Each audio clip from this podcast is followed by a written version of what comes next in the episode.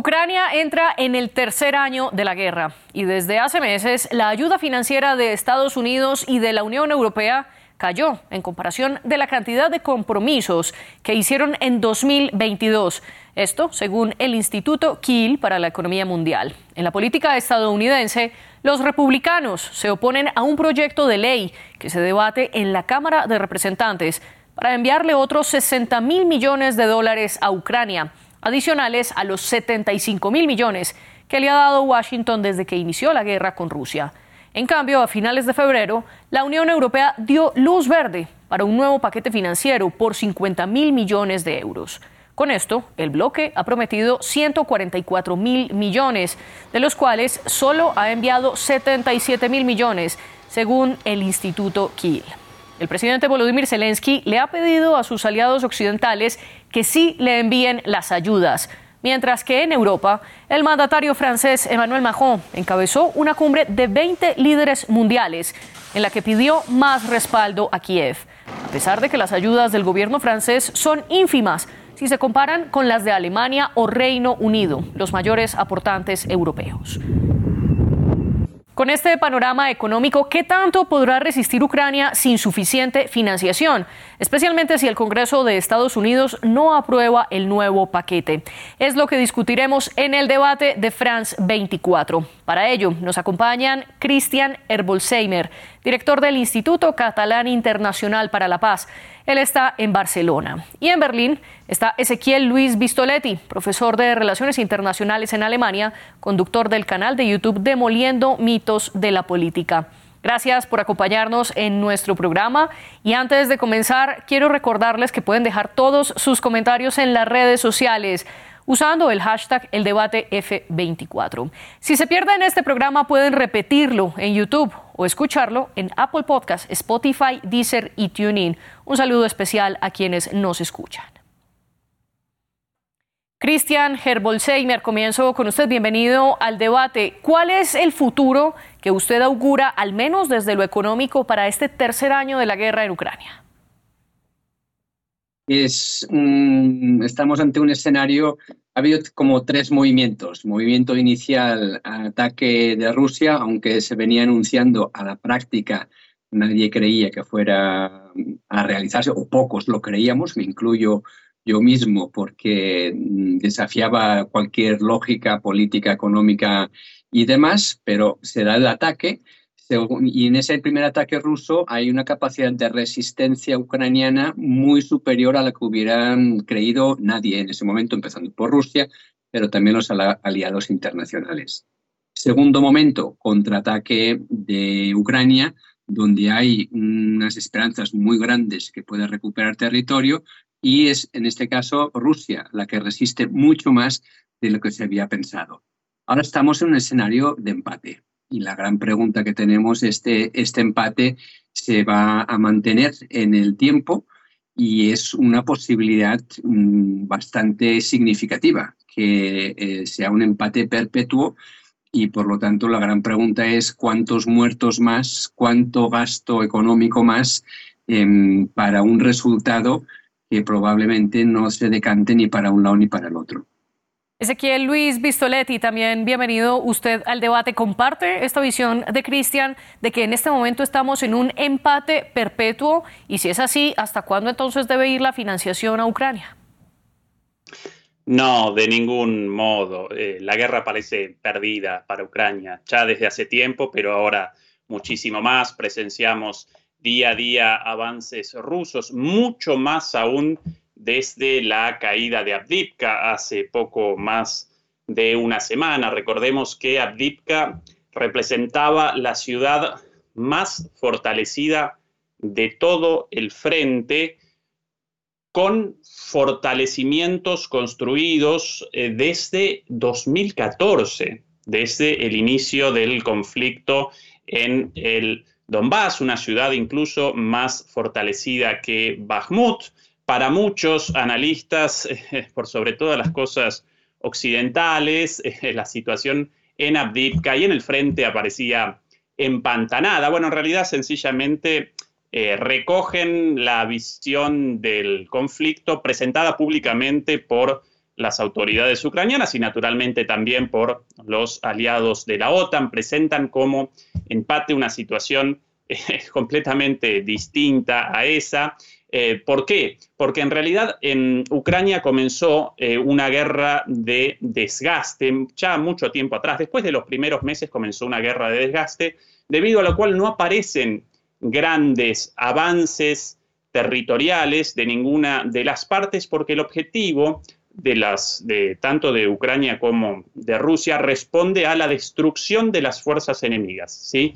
Cuando las fuerzas enemigas ya parecen suficientemente deterioradas, los avances territoriales comienzan sencillamente como consecuencia de eso y de manera muy rápida. Así, hasta hace poco tiempo presentaban como una situación de estancamiento, de empate, la situación en Abdivka, cuando en realidad Rusia machacaba y machacaba y generaba terribles pérdidas en las fuerzas ucranianas, no solamente de ahí, sino a lo largo de todo el frente, y de la noche a la mañana colapsó la defensa de esa ciudad, la más fortificada de todo el frente desde 2014, lo remacho una vez más, colapsó y comenzó una desbandada ucraniana, la cual todavía eh, aparece en curso, porque cada vez más realizan avances los eh, rusos frente a esto, todavía no pudieron em, los ucranianos generar la estabilización de este frente. Y esto sin que Rusia haya comenzado siquiera una operación ofensiva. Esto sencillamente los rusos caracterizan a esto como eh, defensa activa y de hecho esto em, comenzó tras em, la derrota de la mal llamada contraofensiva ucraniana. En realidad representó una ofensiva derrotada con muchísimas pérdidas materiales y humanas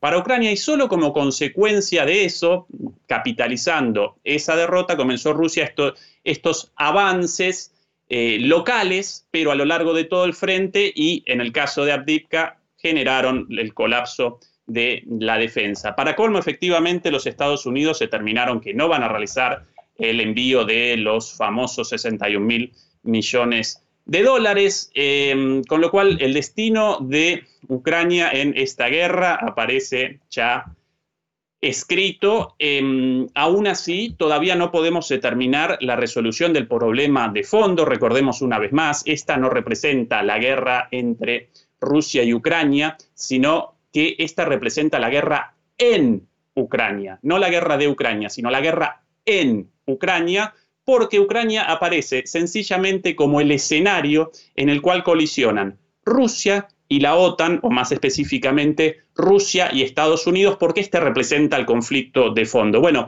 la resolución de este conflicto... Lo interrumpo para continuar con Cristian y simplemente una aclaración. Usted dice que Estados Unidos decidió ya no enviarle los 61 mil millones de dólares a Ucrania. Sin embargo, la Cámara de Representantes del Congreso sigue debatiendo este asunto y el presidente Joe Biden sigue presionando a los legisladores para que sí aprueben este paquete. Cristian. Ezequiel mencionaba la caída de Advika y el presidente Zelensky atribuyó la caída de esta ciudad a la demora de entrega de ayuda financiera a las tropas ucranianas por parte de Occidente.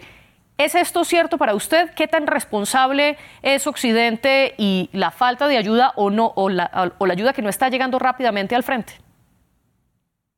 Quisiera diferenciar dos planos de análisis, el de frente y de municiones, y en este caso, claramente Rusia ha demostrado una capacidad eh, militar en recursos humanos y en recursos armamentísticos superior a la capacidad no solamente de Ucrania, sino de Ucrania con los refuerzos y los apoyos que ha recibido. Entonces, hace meses Ucrania se queja que no tiene la suficiente munición para mantener el frente em, y mucho menos la ofensiva que, que, intentaron y que fracasó.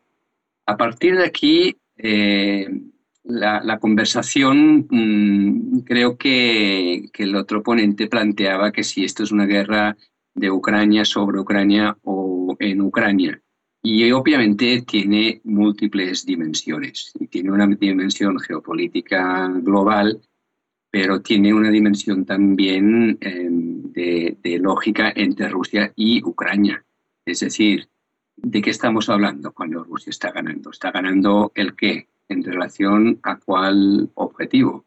El objetivo inicial de Rusia era ocupar completamente Ucrania. Ahora parece que sea por lo menos dominar las, las provincias del Donbass que ellos han incluido ya en la constitución rusa. Son dos objetivos muy diferentes.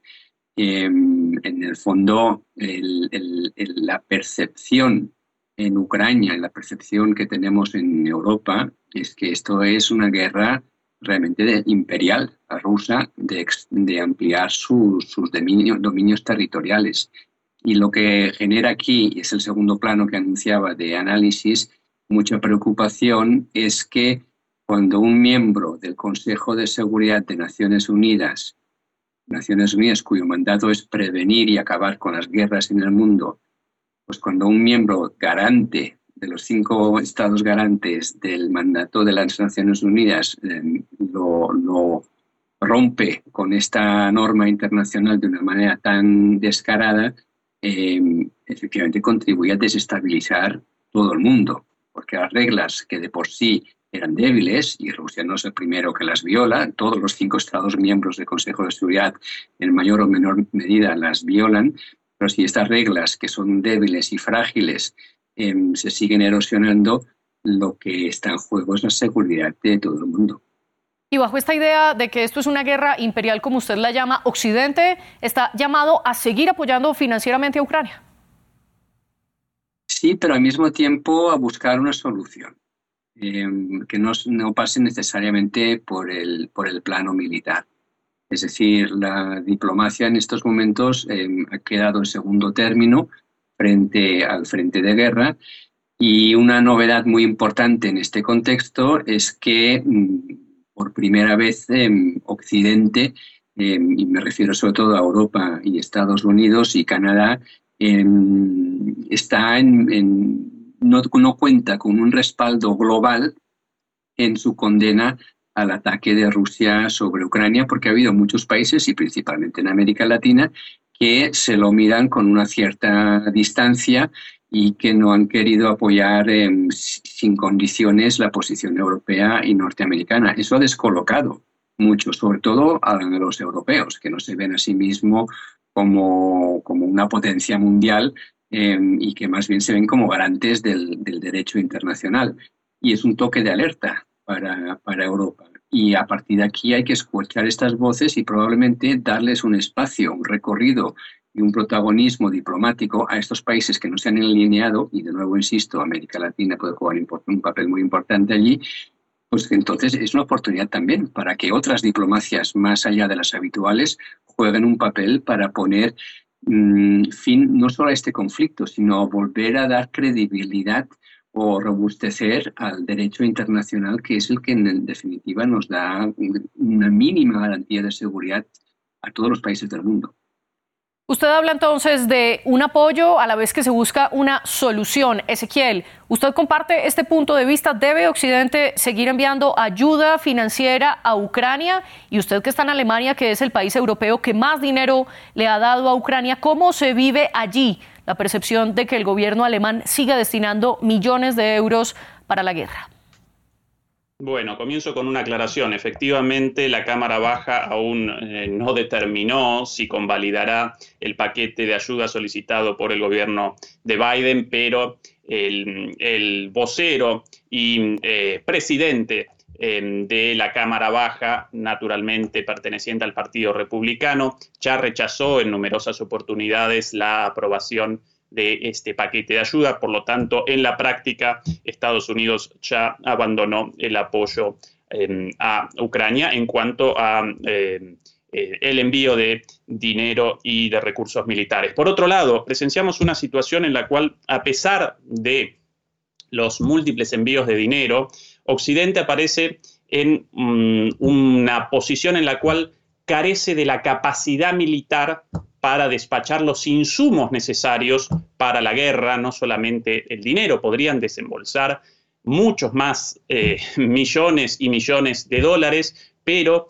carece Occidente de la capacidad de generar la munición suficiente solamente en el ámbito de la artillería, en muchos otros ámbitos también, carece de la capacidad productiva para realizar los envíos necesarios para que eh, Ucrania pueda responder a las necesidades de la guerra. Em, por otro lado, em, la visión de que esta guerra representa una guerra ligada al imperialismo ruso y que Rusia va a conquistar Europa el día de mañana, en realidad carece por completo de fundamento, representa parte de la propaganda eh, del occidental sin más. Eh, los objetivos fueron establecidos muy claramente desde el inicio de la guerra y básicamente el principal objetivo aparecía en la neutralidad de Ucrania con respecto a la OTAN. Es el inicio de la guerra, lo cual no representa de ninguna manera una justificación de la invasión rusa a Ucrania en términos legales, pero sí representa una explicación del conflicto de fondo. Sobre los, los fondos enviados, hasta el momento fueron desembolsados alrededor de 250 mil millones de dólares. Aún así, una vez más, Ucrania aparece perdiendo la guerra. Respecto a la reconstrucción de Ucrania, según el Banco Mundial, todas estas cifras las presenta el propio Banco Mundial. Em, según el Banco Mundial, deberían ser desembolsadas 486 mil millones de euros para la reconstrucción, según los propios ucranianos, según el gobierno ucraniano, 568 mil millones de euros. Esto representa algo así como cuatro veces el plan Marshall, una cantidad de dinero terrible, más aún si en algún momento eh, la Unión Europea determinara el ingreso de Ucrania eh, a la Unión Europea. Esto aparecería sobre los hombros de los contribuyentes europeos y por sobre todas las cosas, esa enorme cantidad de dinero ni siquiera sería canalizada al pobre pueblo ucraniano, la verdadera víctima de todo esto, sino que aparecerían como eh, ganadores de este conflicto en términos económicos, muchas grandes empresas multinacionales, la gran mayoría de ellas estadounidenses como Cargill, como BlackRock, eh, pero también algunas europeas como Monsanto, propiedad de Bayer, las cuales ya realizaron la adquisición de la gran mayoría de tierras negras en Ucrania, a pesar de la existencia de una ley mm, sancionada en 2021, la cual determina la prohibición de la venta de tierras a empresas multinacionales, pero a través de distintos recursos legales, estas empresas ahora aparecen en, em, básicamente en posesión o en, control de la gran mayoría de tierras ucranianas, las tierras negras, el gran recurso, como así también presenciamos eh, la participación mayoritaria de multinacionales y de oligarcas ucranianos en eh, los sectores económicos como la minería, como, bueno, precisamente como la producción de eh, hidrocarburos en Ucrania y ellos representarían los grandes ganadores en el caso de el, pago de 568 mil millones de euros. Entonces, acá aparece muchísimo dinero eh, enviado a esta locura sin ninguna voluntad de negociación por parte de em, los líderes occidentales eh, sobre los hombros de los ciudadanos contribuyentes de todos estos países sin, perspectivas de resolución y con la posibilidad, naturalmente, de una escalada, incluso no voluntaria, y el inicio de un, conflicto directo entre la OTAN y Rusia, lo cual podría desencadenar una tercera guerra mundial entre potencias nucleares. Esa es la situación y esa es la situación también respecto a el envío a este agujero negro ucraniano de fondos y fondos y más fondos en una batalla sin sentido y en una batalla ya perdida. En ese mismo sentido, muy brevemente, Ezequiel, ¿para usted tiene sentido enviar dinero a la reconstrucción en una guerra que continúa? Por supuesto que no. Esto de comenzar eh, las, los envíos de dinero, las discusiones respecto a la, a la reconstrucción antes del final de una guerra. Y no solo eso, mientras deliberan sobre la reconstrucción, determinan políticas tendientes a la eh, continuación del el conflicto. Y no quiero recordar en este caso siquiera la participación, por ejemplo, de Boris Johnson en su momento, bajo, obviamente bajo el mandato de Joe Biden, cuando dos meses después de comenzado este conflicto y cuando Ucrania y Rusia prácticamente habían determinado un acuerdo de paz, y esto lo establece uno de los negociadores eh, eh, ucranianos, aún miembro del partido Siervos del Pueblo, del de, eh, partido político de Zelensky. Él mismo recordó que habían prácticamente establecido un acuerdo de paz hasta la llegada de Boris Johnson, con el mandato de Joe Biden, naturalmente, o de las personas alrededor de Joe Biden. Y Boris Johnson básicamente coaccionó a Volodymyr Zelensky para que rechazara ese acuerdo de paz y naturalmente presentó la promesa de un apoyo indefinido en términos militares. Bueno, finalmente fue abandonada Ucrania a su, por, eh, a su suerte por los Estados Unidos y hoy aparece completamente destruida, su economía destruida, sus recursos en manos de grandes multinacionales y por sobre todas las cosas, y esta era la gran tragedia, eh, el, mermada poblacionalmente, muchísima gente muerta, muchísima gente abandonó, además desplazada el conflicto y ni siquiera, ni siquiera presenciamos perspectivas de regreso de esa gente a Ucrania. Cristian, Ezequiel habla de que esto es un agujero negro. ¿Usted comparte esa visión, sobre todo teniendo en cuenta que en febrero finalmente el Parlamento y el Consejo Europeo aprobaron un nuevo paquete por 50 mil millones de euros destinados a Ucrania? Sin embargo, una aclaración, estos 50 mil millones de euros son 17 mil millones en donación y 33 mil millones a manera de préstamo por parte del bloque hacia Ucrania. Y otro punto, ningún, ningún euro de estos está destinado a lo militar. Según los tres pilares del plan, esto irá para un apoyo directo al presupuesto del Estado ucraniano, una inversión para atraer inversión privada, inversión privada y pública en el país y tercero para asistencia técnica. ¿Cómo interpretar entonces este paquete? ¿Cae en el agujero negro del que habla Ezequiel? Yo creo y quiero llamar la atención de nuevo a la dimensión global. Lo que me parece un agujero negro es el incremento de presupuesto militar que hemos visto estos últimos 10 años en todos los países en el mundo.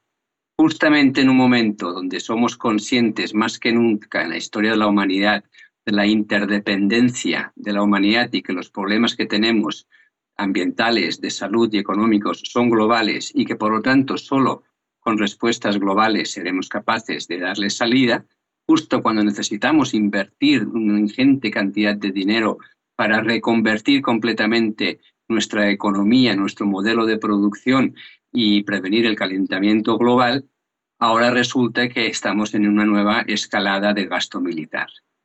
En la guerra, la invasión rusa sobre Ucrania rompe completamente eh, los acuerdos que había desde la época de la Guerra Fría. En la Guerra Fría estábamos en un momento de escalada militar, donde los dos bloques, soviético y occidental, iban compitiendo con, bajo el paradigma de que solo estaremos seguros si tenemos más armas que nuestro enemigo.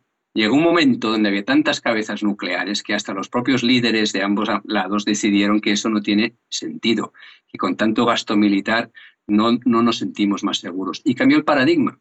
Cambió el paradigma a partir de los años 80 hacia una seguridad común.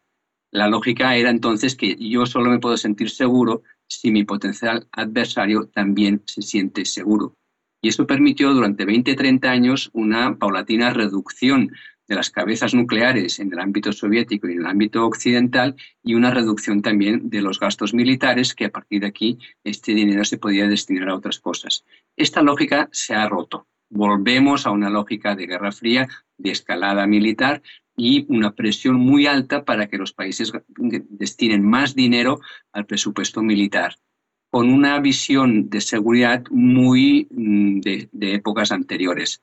Hoy en día la seguridad de la humanidad no depende tanto de la agresión militar de una potencia o de otra, sino de nuestra capacidad de mm, adaptarnos y prevenir cambios climáticos y otros, y otros desastres mm, de escala global. Ahí sí que hacen falta muchos recursos y si los destinamos al armamento, clarísimamente nos alejamos de este objetivo. Y por eso insisto tanto que la conversación sobre Ucrania, estoy de acuerdo aquí con el otro ponente, es una guerra no solo sobre Ucrania, yo insisto que sí, es un ataque imperialista para conquistar Ucrania, no Europa, Ucrania sí, pero en el fondo lo que estamos hablando aquí es de la seguridad mundial y el debate que nos plantea a nivel global es qué entendemos por seguridad, qué nos hace sentir más seguros.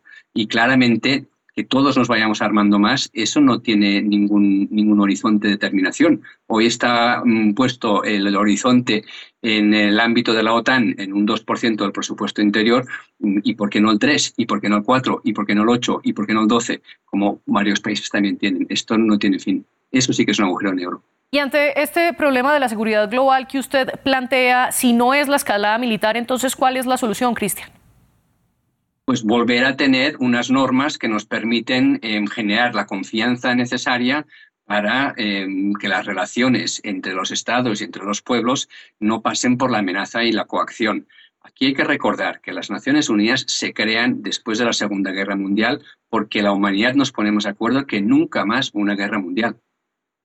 Las Naciones, Unidas, las Naciones Unidas se crean con ese objetivo. A partir de aquí, obviamente, no, no se ha conseguido erradicar la guerra como mecanismo de, relaciones internacionales, pero durante muchos años, durante muchas décadas, se redujo muy significativamente el número de conflictos armados y el número de muertos en los conflictos armados, hasta hace muy poquito. Ezequiel, comparte, Cristian, lo voy a interrumpir. Lo voy a interrumpir para darle la palabra a Ezequiel. Discúlpeme, comparte usted este punto y si es así, entonces, ¿por qué el presidente Zelensky continúa sus giras? Recientemente estuvo en Arabia Saudita para recolectar más dinero y escalar su fuerza militar. Sí, finalmente participo en parte de la perspectiva de Cristian respecto a lo condenable de esta carrera armamentista. Em, no obstante, debo recordar que el crecimiento del gasto militar eh, no comienza con la guerra en Ucrania, sino que ya había comenzado claramente antes. Eh, terriblemente los países del norte global eh, aparecen obsesionados con el aumento de su gasto militar hasta realizar una erogación de alrededor del 2% de su producto, de su PBI, en armas, básicamente. Eh, mientras que desembolsan menos del 1%, alrededor del, del 0,7% en el mejor de los casos para el combate de la pobreza. Esa es la eh, indignidad de nuestra civilización humana y por sobre todas las cosas de los países del norte global menos del 1%, de hecho en el mejor de los casos los países nórdicos 0,7% para el combate del hambre y una obsesión por el 2% para eh, la guerra, naturalmente un gasto destinado a, em, a la muerte, nada más y nada menos. ¿Cuál la resolución para esto? Sí, efectivamente, la negociación eh, en el marco de las Naciones Unidas, sin lugar a dudas, eh, abandonar las eh, hostilidades y no solamente en el caso de Ucrania, también en los otros conflictos abiertos, como por ejemplo en el conflicto en Gaza. Lamentablemente,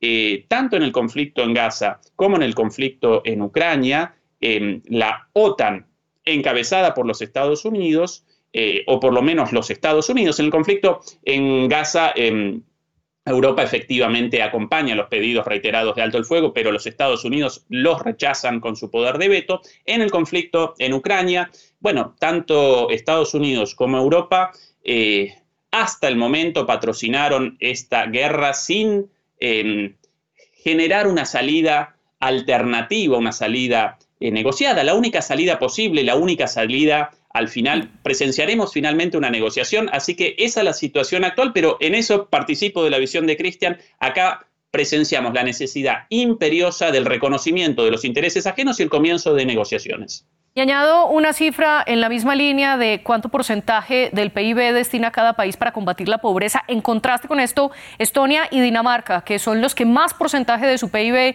han destinado para apoyar a Ucrania, han dedicado 3,5 y 2,4% de su PIB para enviar dinero a Ucrania, una cifra que es más de tres veces mayor a lo que menciona Ezequiel para combatir la pobreza. Cristian, en esta misma línea, para usted, ¿qué debe pasar entonces en el Congreso de Estados Unidos? Y sobre todo, ¿qué opina de la moneda de cambio que piden los republicanos, de una política interna que presionan al presidente Biden para que a cambio de respaldar a Ucrania, él endurezca sus medidas migratorias en la frontera con México? Bueno, esto ya es, forma parte, aquí es donde se mezclan la política nacional con la política internacional y yo diría que en una dimensión perversa, porque claramente entonces los, los, objetivos de paz, si quieres, están subeditados a las disputas de políticas internas. Y eso creo que es muy pervertido. Yo creo que Em, aquí también estaría de acuerdo parcialmente con, Ezequiel. Em, para entendernos, mm, es muy difícil sostener un discurso de la importancia de mantener la legalidad internacional, el derecho internacional en, en, Ucrania y por lo tanto condenar la agresión rusa y luego no condenar la agresión de Israel sobre Gaza.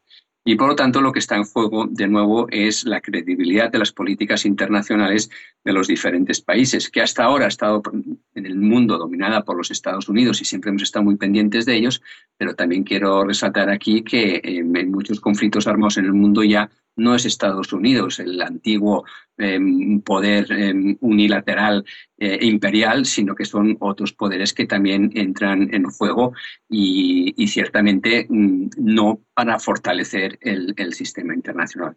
Por lo tanto, para responder a tu pregunta, muy complicado eh, los Estados Unidos, su papel, su credibilidad, su legitimidad internacional está en, entredicho ante la incapacidad de, responder de una manera coherente eh, ante un conflicto como la agresión de Rusia sobre Ucrania y otro que está pasando en paralelo sobre los ataques de Israel sobre la población civil en Gaza. Ezequiel, ahora quiero preguntarle qué podría pasar en Ucrania en este tercer año de la guerra en caso tal de que Estados Unidos no apruebe este paquete y sobre todo pensando en que Estados Unidos es el donante que más dinero ha enviado a lo militar ya que el apoyo de la Unión Europea se concentra más que todo en la parte financiera y humanitaria. ¿Qué podría pasar entonces para Ucrania, Ezequiel?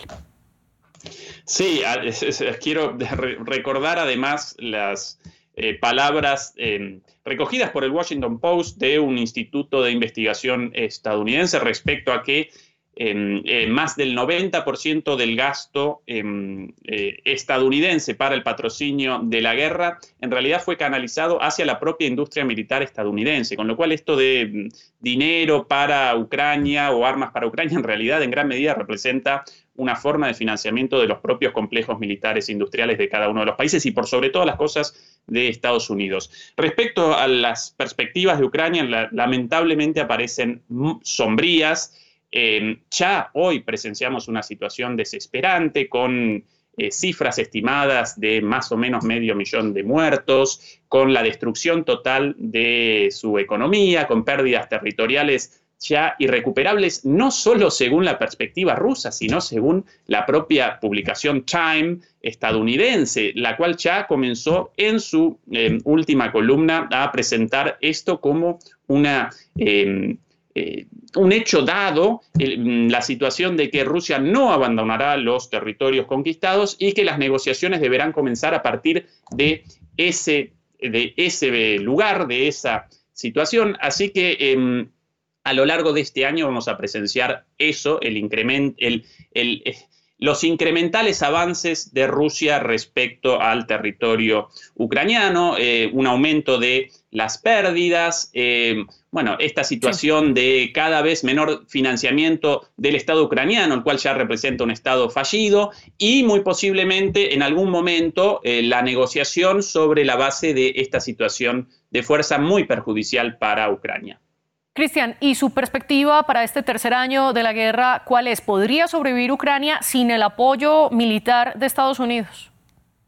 Hemos hablado mucho en el debate de hoy, en general en la mayoría de los debates se habla, todo el mundo habla sobre Ucrania y se habla poco con Ucrania. Y aquí sí que quiero resaltar que es sorprendente eh, la reacción que ha tenido la sociedad ucraniana en todos sus niveles en, frente a la agresión rusa. Ucrania, antes de la agresión rusa, era un país con todas sus dificultades, sus peleas sociales, políticas, conflictos de todo tipo, dificultades de desarrollo, de corrupción, todo lo que quieran. Pero el ataque ruso ha unificado a la población de una manera sorprendente, que ha sorprendido incluso a la propia, a la propia opinión eh, pública internacional. Y a partir de aquí eso me parece fundamental, porque los ucranianos reclaman no deciden ustedes por nosotros.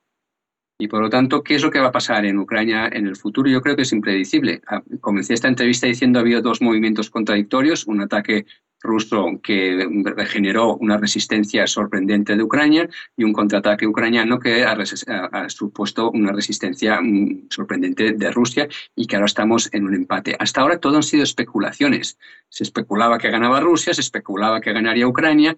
Nadie sabe en estos momentos cómo acabará y ese es el drama, porque se inyectan millones y eso también forma parte de la duda, hasta cuándo, cuánto dinero más y durante cuánto tiempo más, porque no hay garantías de resultado ni para un lado ni para otro. En definitiva, puede haber negociaciones, como dice Ezequiel, porque se está estancada la situación o que Ucrania pierde, pero también puede no haber negociaciones.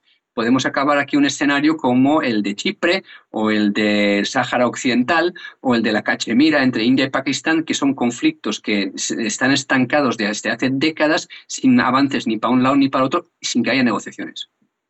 Cristian Herbolzheimer y Ezequiel Luis Vistoletti, gracias por plantear estas perspectivas sobre la guerra en Ucrania y aquí en France 24 seguiremos atentos a lo que allí ocurra. Ustedes sigan conectados con nosotros y antes de despedirlos le agradezco a nuestras productoras Laura Garzón y Tania Herrera.